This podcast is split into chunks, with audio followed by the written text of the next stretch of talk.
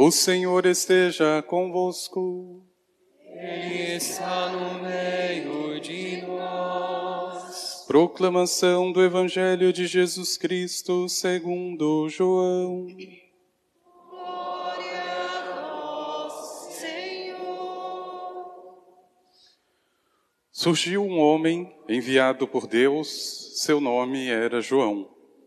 Ele veio como testemunha para dar testemunho da luz para que todos chegassem à fé por meio dele. Ele não era a luz, mas veio para dar testemunho da luz. Este foi o testemunho de João, quando os judeus enviaram de Jerusalém sacerdotes e levitas para perguntar: Quem és tu? João confessou e não negou. Confessou eu não sou o Messias. Eles perguntaram: Quem és então? És tu Elias? João respondeu: Não sou. Eles perguntaram: És o profeta? Ele respondeu: Não. Perguntaram então: Quem és afinal? Temos que levar uma resposta para aqueles que nos enviaram. O que dizes de ti mesmo? João declarou: Eu sou a voz que grita no deserto, aplainai o caminho do Senhor, conforme disse o profeta Isaías. Ora, os que tinham sido enviados pertenciam aos fariseus e perguntaram: Por que então andas batizando se não és o Messias, nem Elias, nem o profeta? João respondeu: Eu batizo com água mas no meio de vós está aquele que vós não conheceis, e que vem depois de mim. Eu não mereço desamarrar a correia de suas sandálias. Isso aconteceu em Betânia, além do Jordão, onde João estava batizando. Palavra da salvação.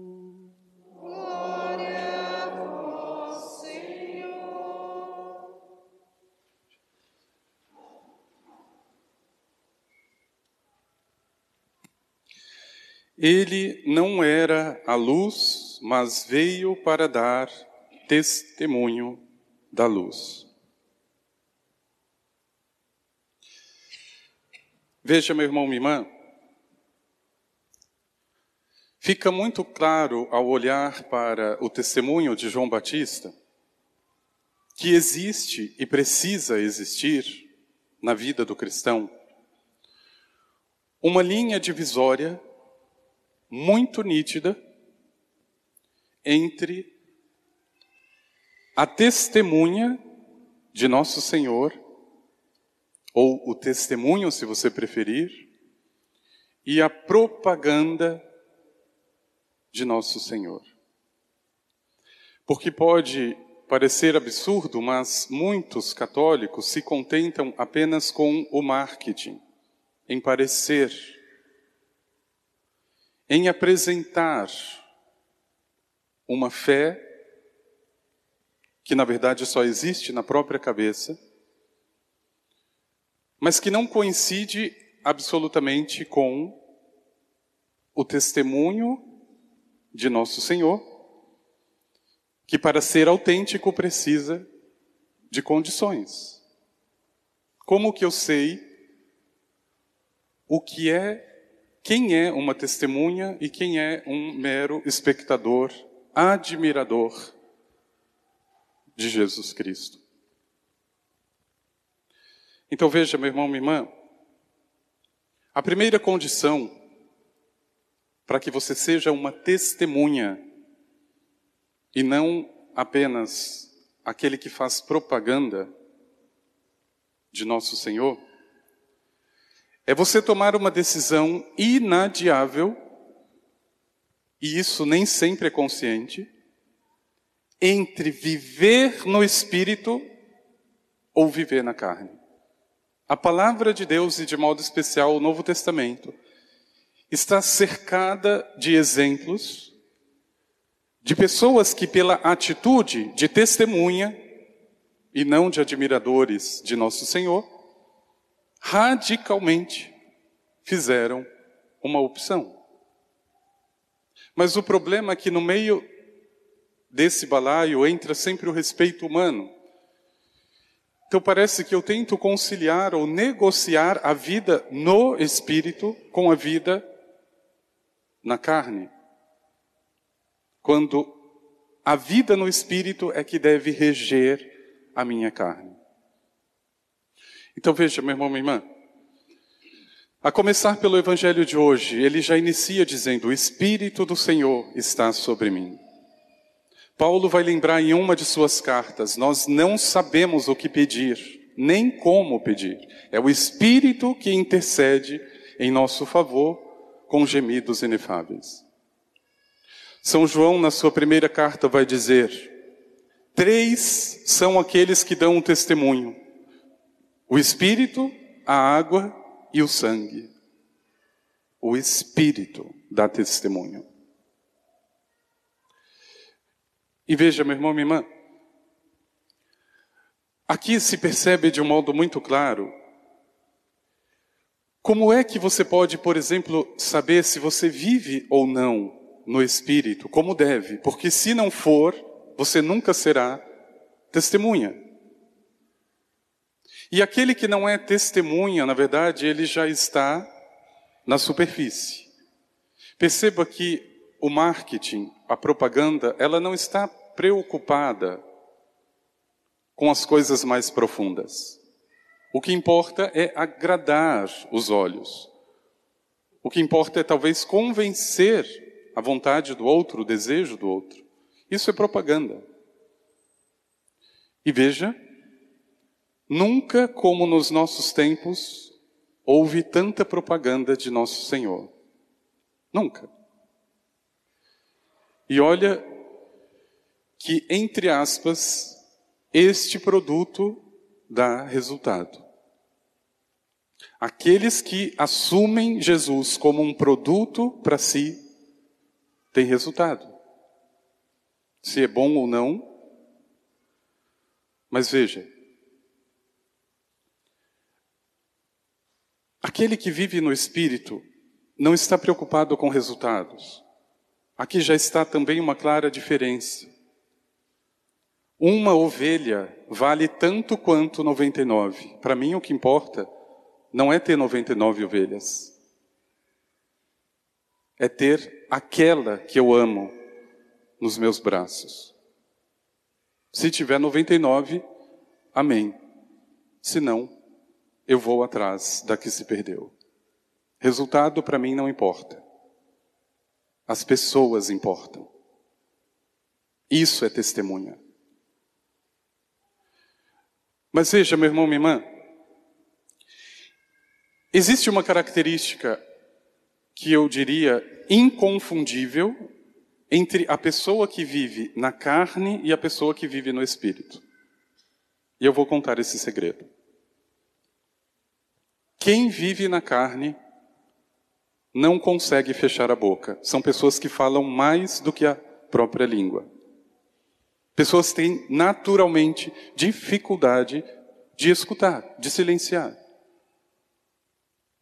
Essas pessoas são ótimos propagandistas, marqueteiros, péssimos cristãos, discípulos, testemunhas, péssimos. E é impressionante como você percebe a diferença de alguém que vive no espírito e alguém que vive na carne, além desse aspecto de saber escutar, silenciar, para depois então tomar uma decisão, mas todas as atitudes absolutamente de alguém que viva no espírito são atitudes do espírito. Se você perceber bem, até o modo de Jesus amarrar as suas sandálias é diferente do modo de Pedro. Porque Jesus vive no espírito, Pedro vive na carne. Jesus amarra as suas sandálias com paciência, porque pode ser que ele não acerte na primeira ou na segunda.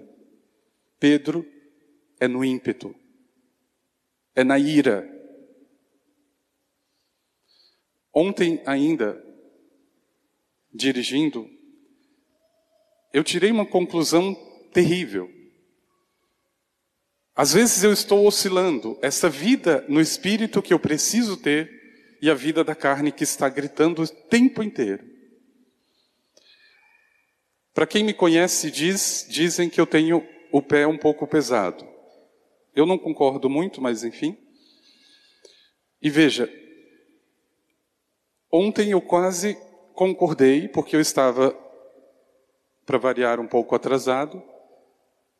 E claro, para quem já tem o pé pesado, meu filho, um atraso basta. E eu percebi exatamente isso porque eu comecei a xingar as pessoas. Ô oh, meu filho, saia da frente! E começava naquele ímpeto que não tem nada a ver com a vida no espírito, que absolutamente, meu irmão, minha irmã, não está na superfície das coisas, mas está no profundo. E é impressionante como você nota a pessoa que vive no espírito e a pessoa que vive na carne. João Batista é um homem do espírito. Veja, nosso Senhor vai corrigir, por exemplo, Tiago e João, os filhos de Zebedeu, que eram homens do fogo, eram homens da carne, que vão precisar ser a todo custo lapidados no espírito. Essa é a primeira condição irrenunciável de alguém que queira ser a testemunha de nosso Senhor. A primeira condição. Sem essa, meu irmão, desista. Você vai ser qualquer coisa de Jesus, menos testemunha. Viver no Espírito. Veja, eu não tenho medo algum de dizer que 80, para não dizer 90% dos teus problemas estariam amenizados ou talvez até resolvidos se você conseguisse escutar mais do que falar porque isso é sintoma de quem vive no espírito. A pessoa consegue olhar mais longe. Naturalmente, ela não está preocupada em dar respostas, mas em ouvir as respostas de nosso Senhor. E veja, os fariseus, no evangelho de hoje, enviados para obter respostas, porque quem vive na carne é assim, o tempo inteiro está perguntando, o tempo inteiro está falando, eles não se convencem, não conseguem entender quem é, por exemplo, João Batista. Meu Deus do céu, João Batista está na frente deles. Por que, que não entraram então na fila do batismo de conversão, às margens do Rio Jordão, para entender quem é este homem? Não, os fariseus não, não são testemunhas. Eles são propagandistas. Eles querem marketing. Eles usam longas franjas para serem admirados, mas não usam um dedo sequer para carregar o fardo que colocam nas costas dos outros. São marqueteiros. Mas veja, meu irmão, minha irmã, existe ainda uma segunda condição para saber se você vive no espírito ou na carne, ou em outras palavras, para saber se você é uma testemunha ou se você é apenas um admirador, um seguidor, que faz o mesmo que faria com aqueles que você segue, por exemplo, na internet. Se desagrada, você deixa de seguir e resolve o problema. Assim eu faço com nosso Senhor muitas vezes. Porque eu sou seguidor. O seguidor não tem compromisso ele não derrama o sangue. E essa segunda característica, meu irmão, minha irmã, da testemunha, a testemunha é uma pessoa naturalmente ordenada. Ordenada. É maravilhoso como, pelas respostas de João Batista, nós percebemos como esse homem é ordenado interiormente. O que, que ele ouvia, por exemplo, os burburinhos e as fofocas das famosas tias do Zap? Olha, eu acho que esse João Batista é, é o Messias, não é possível. Esse homem tem feito tanta coisa.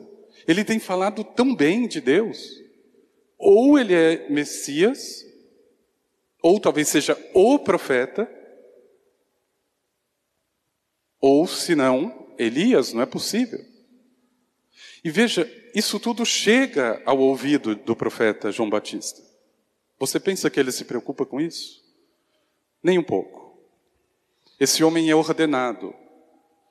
Os seus sentimentos estão em ordem. A sua carência está em ordem. Ela existe. Todos nós somos carentes. Mas tem carentes desordenados e carentes ordenados. Ele estava em ordem. E ele começa destruindo o argumento das tias do Zap. Eu não sou o Messias. Meu irmão, minha irmã, é muito fácil, e principalmente quando você está na carência afetiva, você ocupar o lugar que não é teu para ter atenção das pessoas. Atenção. Então veja, você sabe que a outra pessoa gosta de você e provavelmente ela te ame. Mas isso não basta, você quer ser a primeira na vida. Você quer ser o primeiro na vida da pessoa. Eu diria também, meu irmão, minha irmã, sem nenhum medo de errar, para a maioria dos católicos, Jesus tem que se contentar com o segundo lugar, não com o primeiro. Para a maioria de nós que estamos aqui. O que dirá dos que não estão? É terceiro, quarto e assim por diante. Mas para a maioria de nós, a começar por mim, ele tem que se contentar com o segundo lugar. O primeiro você sabe qual é. Não sou eu que preciso dizer. Isso, na testemunha, é inconcebível. Inconcebível. Perceba como João Batista começa a se esvaziar. No momento em que o verdadeiro propagandista, aquele que está preocupado com marketing, faria exatamente o oposto. Eu quero resultado, eu quero cliente, eu quero discípulos, eu quero fregueses. Venham, eu sou o Messias. Me ouçam. Não seria difícil para João Batista angariar ainda que de forma falsa, discípulos. Aliás, ele já os tinha. E eram discípulos autênticos. Mas depois o próprio Batista vai, um por um, dizer: agora é com ele. Você me seguiu até aqui. Ele fez isso com os discípulos. Agora é o Cordeiro. É ele que eu estou dizendo: de amarrar as sandálias, de ser ordenado, de ser o homem que vive do Espírito. É Ele. Veja, João Batista desaparece absolutamente. Poderia ficar com a segunda categoria. Bom, eu sou profeta, então, não sou Messias, mas eu me contento em ser o profeta. Não, ele nem isso. Eu não sou, minha filha, não sou profeta, não sou Elias. Eu sou aquilo que sou diante de Deus, dizia São Francisco. É só isso que você é. Aquilo que você é diante de Deus. Então perceba, meu irmão, minha irmã, como de modo muito camuflado, você se tornou o Messias na vida de alguém, em algum momento da tua vida, porque eu também já fui. Espero em Deus que hoje eu não seja. Eu não sou a resposta para ninguém. Eu não tenho solução para ninguém. Eu não sou a primeira pessoa na vida de ninguém e se contente com o segundo, terceiro ou quarto lugar. Porque se você fosse minimamente católico, o segundo lugar seria de Nossa Senhora e o primeiro de Jesus. Você pode ficar tranquilamente do terceiro para o quarto e aí por diante. Eu não sou tudo isso que você acha que eu sou. Por isso, tanto casamento frustrado. A pessoa já entra com esse messianismo falso. Não, eu tenho que agradar a minha esposa, eu tenho que ser a pessoa mais importante, eu tenho que responder tudo, tenho que resolver todas as coisas. Sim, meu filho. Você não precisa nem do Messias. É por isso que você está perdido. Veja, meu irmão, minha irmã, o movimento do Espírito é exatamente o oposto. A beleza e a personalidade de João Batista não deixa nenhum vestígio de dúvida sobre quem é esse homem. E perceba que bonito, mais cedo ou mais tarde você vai ter que responder esta pergunta crucial: Quem é você? Quem é você?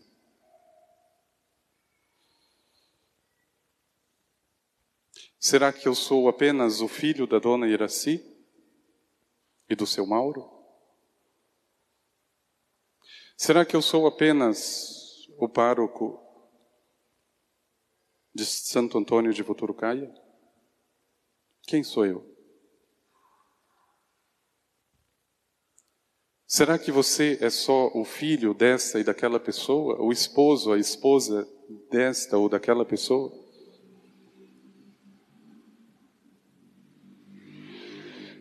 Meu irmão, minha irmã, o mais importante de tudo isso é você pedir a Nosso Senhor, faça de mim uma testemunha verdadeira. Sabendo que a testemunha tem duas condições irrenunciáveis. Primeiro, aceitar viver no espírito e não na carne.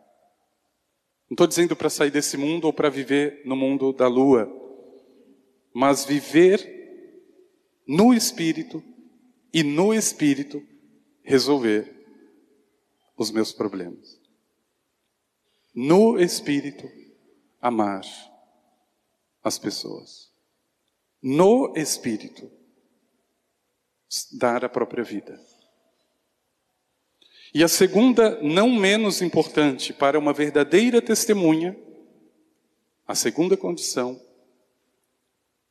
Senhor, que eu esteja ordenado, ordenada, que aquilo que eu diga seja minimamente aquilo que eu faça, que não haja essa disparidade, esse conflito.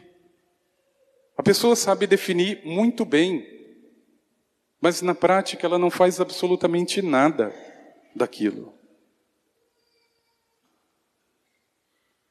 E veja, meu irmão, minha irmã, é pedindo a Nosso Senhor, e com certeza o prazer dele é oferecer, a oportunidade de viver no Espírito podendo viver de outro modo, na carne, na aparência, na superficialidade, viver no Espírito. E depois, vivendo no Espírito, naturalmente ordenando sentimentos, palavras, comportamentos. Veja, você já sabe que, por exemplo, você Pode ser que você seja uma pessoa que fale muito, fale demais do necessário. O exercício talvez então seja exatamente o contrário. Me dê ouvido de discípulo que eu possa, Senhor, primeiro escutar. E tenha certeza, meu irmão, minha irmã, se a gente pode falar de receita, essa é infalível. Infalível. Quem vive no Espírito como vive Jesus, é ordenado. O seu coração está em ordem. Eu não preciso ser o que eu não sou, e muito menos parecer. Eu não sou o Messias, o profeta, Elias. Eu sou a voz. Eu sou aquele que grita.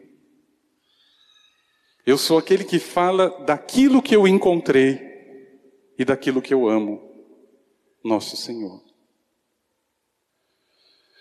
Não tenha medo, meu irmão e irmã. Você sabe que o final da vida do grande profeta João Batista não foi dos melhores, entre aspas, e foi a melhor vida que João Batista poderia ter tido.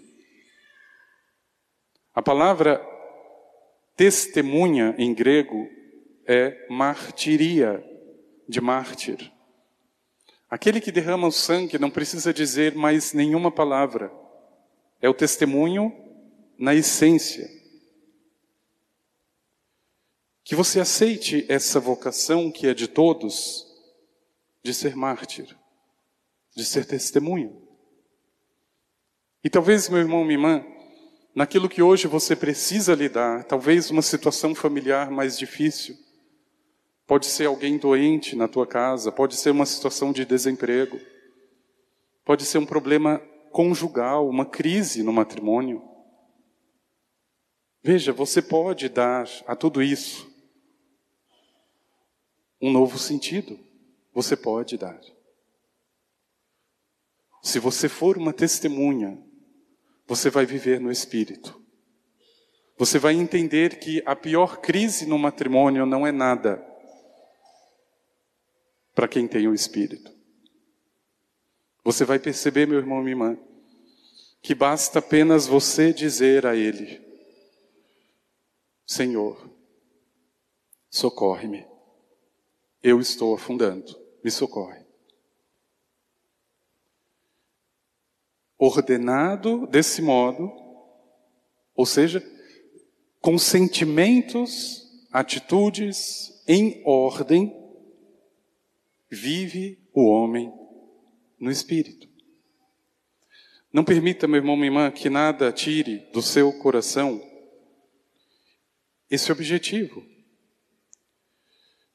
Você que vai batizar, por exemplo, hoje o teu filho ou o teu afilhado.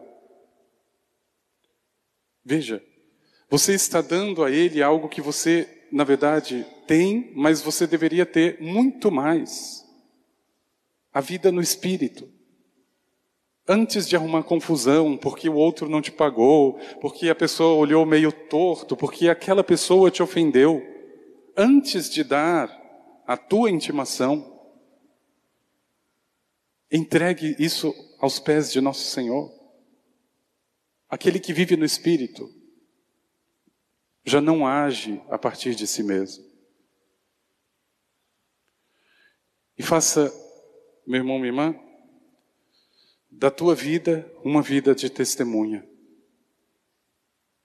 Como João Batista, como Paulo, que lembra na segunda leitura: não extingais o espírito, não apague, não esqueça a profecia.